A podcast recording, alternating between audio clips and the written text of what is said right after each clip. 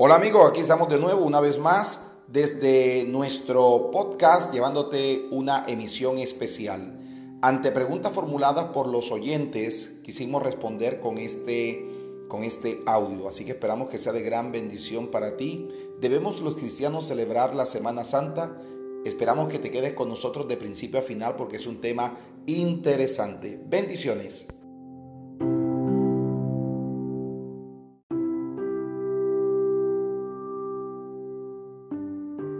Semana Santa, ¿debemos los cristianos celebrarla? Esa es la pregunta que el pueblo cristiano evangélico debería hacerse hoy. ¿Deberíamos, ¿Deberíamos nosotros celebrar la Semana Santa? Leemos en Levítico 23 del 1 al 2. leemos de la siguiente manera. Habló Jehová a Moisés diciendo, habla a los hijos de Israel y diles, las fiestas solemnes de Jehová, las cuales proclamaréis como santas, convocaciones serán estas el texto es claro y deja ver cómo el mismo Dios ordena a Moisés que se dirija al pueblo hablando de celebrar fiestas solemnes a las que él denomina santas. Las fiestas que el pueblo de Israel, el pueblo judío celebraban eran varias, entre ellas la de jubileo, la de la Pascua, los panes sin levadura, las primicias, las de trompetas, Pentecostés, tabernáculos, dedicación y purín. Lo que comenzó en el corazón de Dios como solemne, como santo, el pueblo, la religión lo tergiversó, lo convirtió en ritual y llegaron a ser hasta fiestas paganas. ¿Qué pensaba el Señor de todo esto? En Isaías 1.14 leemos lo que el Señor dijo. Vuestras lunas nuevas y vuestras fiestas solemnes las tiene aborrecidas mi almas, me son gravosas, cansado estoy de soportarlas. Lo mismo que el Señor había ideado como santo, ahora le fastidiaba, ahora le era gravoso, ahora ya no lo veía con agrado, porque el propio hombre lo tergiversó. En Marcos 7, versículos 9 y 13 encontramos lo siguiente. Les decía también, bien invalidáis el mandamiento de Dios para guardar vuestra tradición, invalidando la palabra de Dios con vuestra tradición que habéis transmitido. El mismo Señor deja claro que el pueblo judío había invalidado el mandamiento de Dios, había invalidado la palabra, dando primer lugar a la tradición, poniendo la tradición, poniendo las costumbres, poniendo la religión por encima de la palabra de nuestro Dios. Mateo 9, versículo 3, Mateo 9, versículo 3, 13 Dice, Id pues y aprended lo que significa misericordia quiero y no sacrificio. El Señor deja claro entonces que quiere que el pueblo vuelva al significado original de lo que Él ha establecido desde el principio. Id pues y aprended lo que significa. El Señor no quiere sacrificios, el Señor quiere obediencia a su palabra, fidelidad a los principios que él había determinado. Ahora subyace para todos nosotros una pregunta. Si estas ordenanzas eran para el pueblo judío, ¿qué pasa con nosotros? ¿Costumbre, tradición o principio? ¿Qué pasa con el pueblo de Dios del Nuevo Testamento, que es la iglesia? Que son los redimidos por la sangre del Cordero, un pueblo conformado por una minoría judía y por una amplia mayoría gentil. ¿Qué pensará el Señor con relación ahora a su pueblo y a las fiestas solemnes? Miremos en Génesis 10, versículo del 10 al 13. Dice la escritura, este es mi pacto que guardaréis entre mí y vosotros y tu descendencia después de ti. Será circuncidado todo varón de entre vosotros. Circuncidaréis pues la carne de vuestro prepucio y será por señal del pacto entre mí y vosotros. Aquí hay un mandamiento claro para el pueblo judío, que se convertiría en la señal del pacto y en un mandamiento perpetuo para el pueblo judío. Pero recuerden, la iglesia cristiana, la iglesia del Nuevo Testamento, la iglesia primitiva, ya no era una iglesia conformada solamente por judíos. Entonces, Gálatas 5, del 1 al 6, nos dice, el apóstol, el gran reformador y legislador del mundo cristiano, el apóstol Pablo nos dice, Estad pues firmes en la libertad con que Cristo nos hizo libres y no estéis otra vez sujetos al yugo de esclavitud. He aquí yo Pablo os digo que si os circuncidáis de nada aprovechará Cristo. Y otra vez testifico a todo hombre que se circuncida que está obligado a guardar toda la ley. De Cristo os desligasteis los que por la ley os justificáis. De la gracia habéis caído pues nosotros por el Espíritu aguardamos por fe la esperanza de la justicia, porque en Cristo Jesús ni la circuncisión vale algo, ni la incircuncisión, sino la fe que obra por el amor. Está claramente determinado en este pasaje que la señal del pacto judío, que era la circuncisión, ya para el pueblo cristiano no significa nada ni la circuncisión ni la incircuncisión son nada, solo la fe. Porque usted, mi amigo cristiano, la iglesia cristiana, los miembros de la iglesia cristiana, los hijos de Dios, los miembros del pueblo de Dios hoy, los miembros del pueblo que es la iglesia, somos salvos por fe, somos salvos por gracia, ya no somos salvos por obra, no es por cumplir la ley, porque no se puede cumplir la ley. Si la cumplimos al 99% y caemos en un por ciento de la ley, nos volvemos en transgresores de ella, ya no la estamos cumpliendo. Gracias a Dios que ya nosotros no vivimos por la ley, no estamos bajo la esclavitud de la ley, sino que ahora somos libres en la libertad que el Señor nos dio, la libertad de su gracia infinita. Entonces ahora miremos, ante esta visión, si la iglesia cristiana, si el pueblo de Dios no está obligado a cumplir la ley, si no está obligado a circuncidarse, que es el corazón de la ley, que es el sello que tenían los judíos como pueblo de Dios, la marca en su piel que tenían los judíos como pertenecientes al Señor, y la iglesia cristiana no está obligado ya a circuncidarse, no está obligada a guardar la ley, pues tampoco está obligada a guardar las fiestas, a guardar las fiestas solemnes, no está obligada a guardar nada de la ley, porque ahora somos salvos por gracia. ¿Qué pasa entonces con las fiestas y la iglesia cristiana? Si el principio es que no hay que circuncidarse, porque somos salvos por gracia, entonces ese mismo principio debería aplicarse a cualquier asunto que venga de la ley o que venga de la tradición o que venga de la costumbre o que venga de la religión, no obras, sino gracia.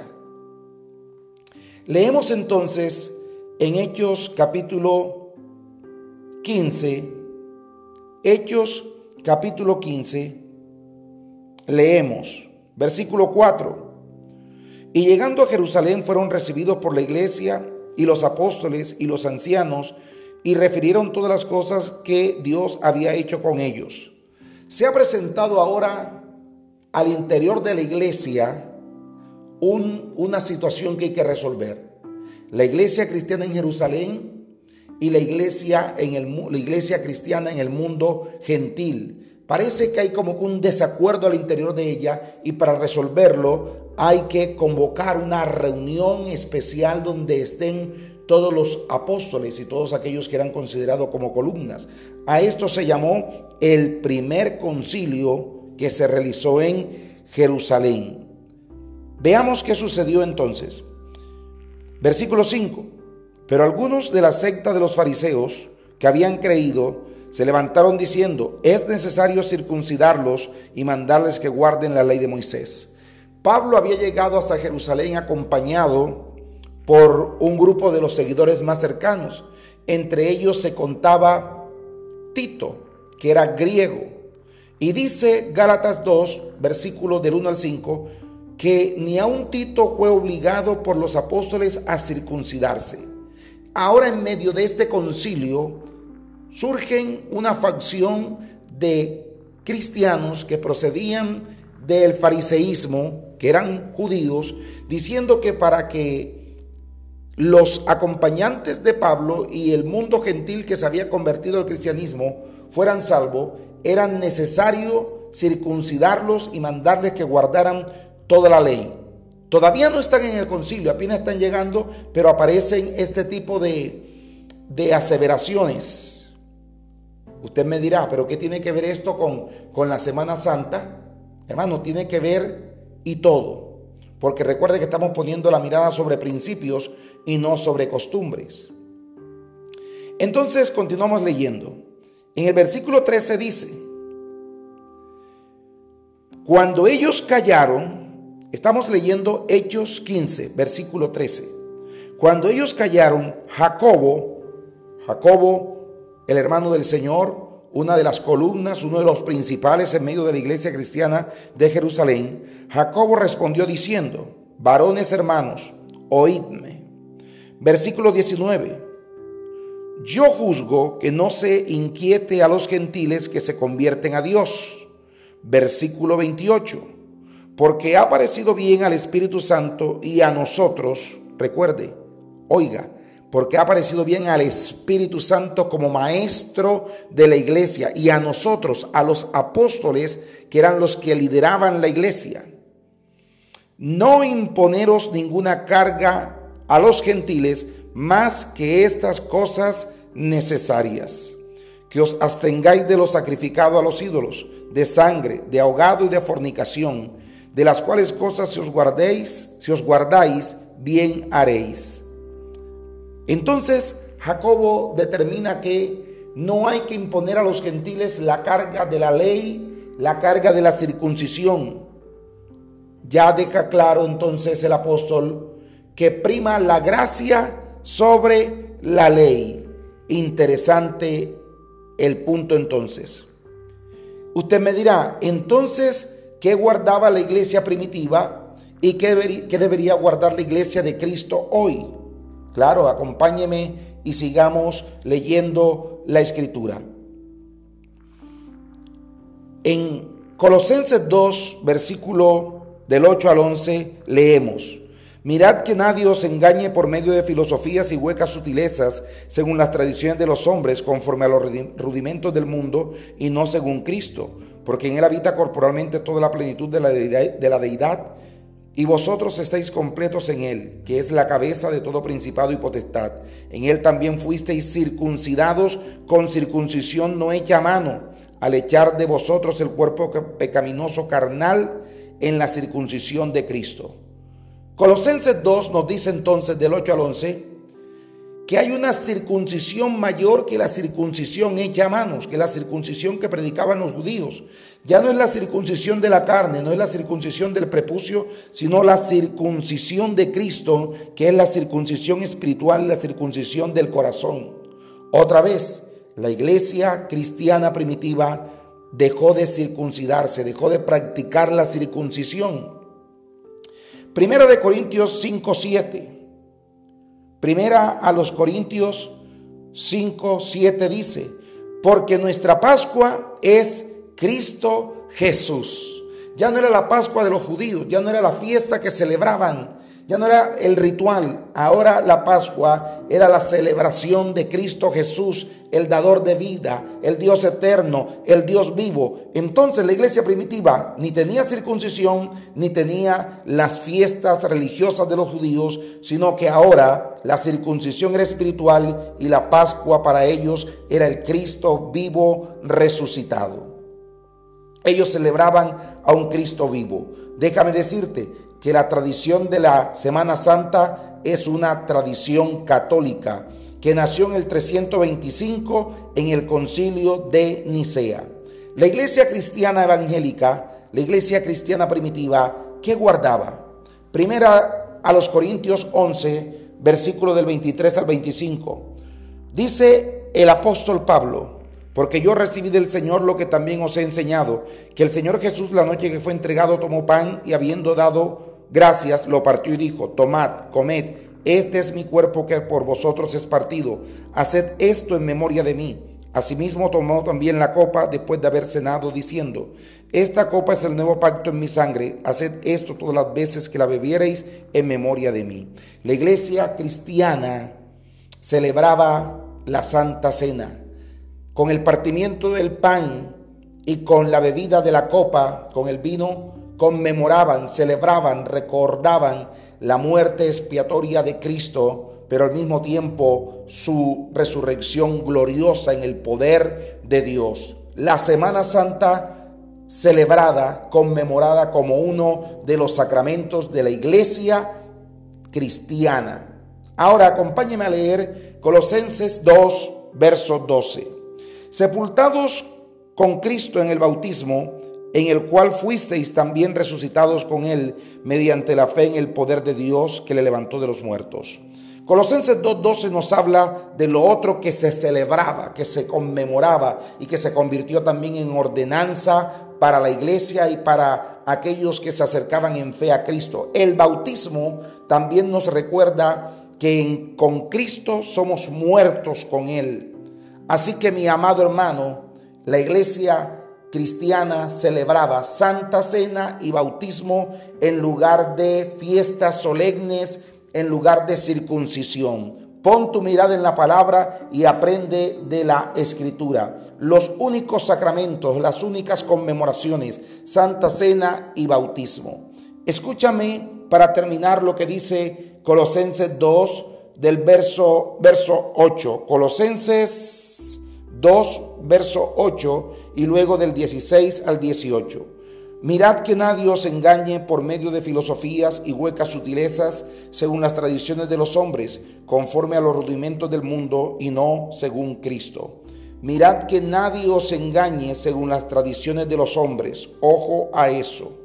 16 al 18. Por tanto, nadie os juzgue en comida o en bebida o en cuanto a días de fiesta, luna nueva o días de reposo todo lo cual es sombra de lo que ha de venir, pero el cuerpo es de Cristo. Nadie os prive de vuestro premio, afectando humildad y culto a los ángeles, entremetiéndose en lo que no ha visto, vanamente hinchado por su propia mente carnal. Queda claro entonces que la iglesia cristiana frente a la pregunta, ¿debe celebrarse? ¿Debemos celebrar la Semana Santa? La respuesta es, si la iglesia primitiva, la iglesia cristiana, a diferencia de los judíos, no se circuncidaba y no celebraba las fiestas solemnes porque la eh, habían entendido por el Espíritu que la circuncisión ya no era en la carne, sino en el corazón, era la circuncisión de Cristo y ya la Pascua no era el ritual judío, sino que su Pascua era Cristo Jesús. La iglesia cristiana hoy debe entender lo mismo dejar a un lado las tradiciones de los hombres, los dogmas de los hombres, las tradiciones que provienen de la enseñanza católica o de la enseñanza judía y poner su mirada y su confianza en el Cristo vivo, en el Cristo resucitado y dejarnos cubrir por su gracia redentora, por su amor infinito y caminar por fe y no por obras. Bendiciones.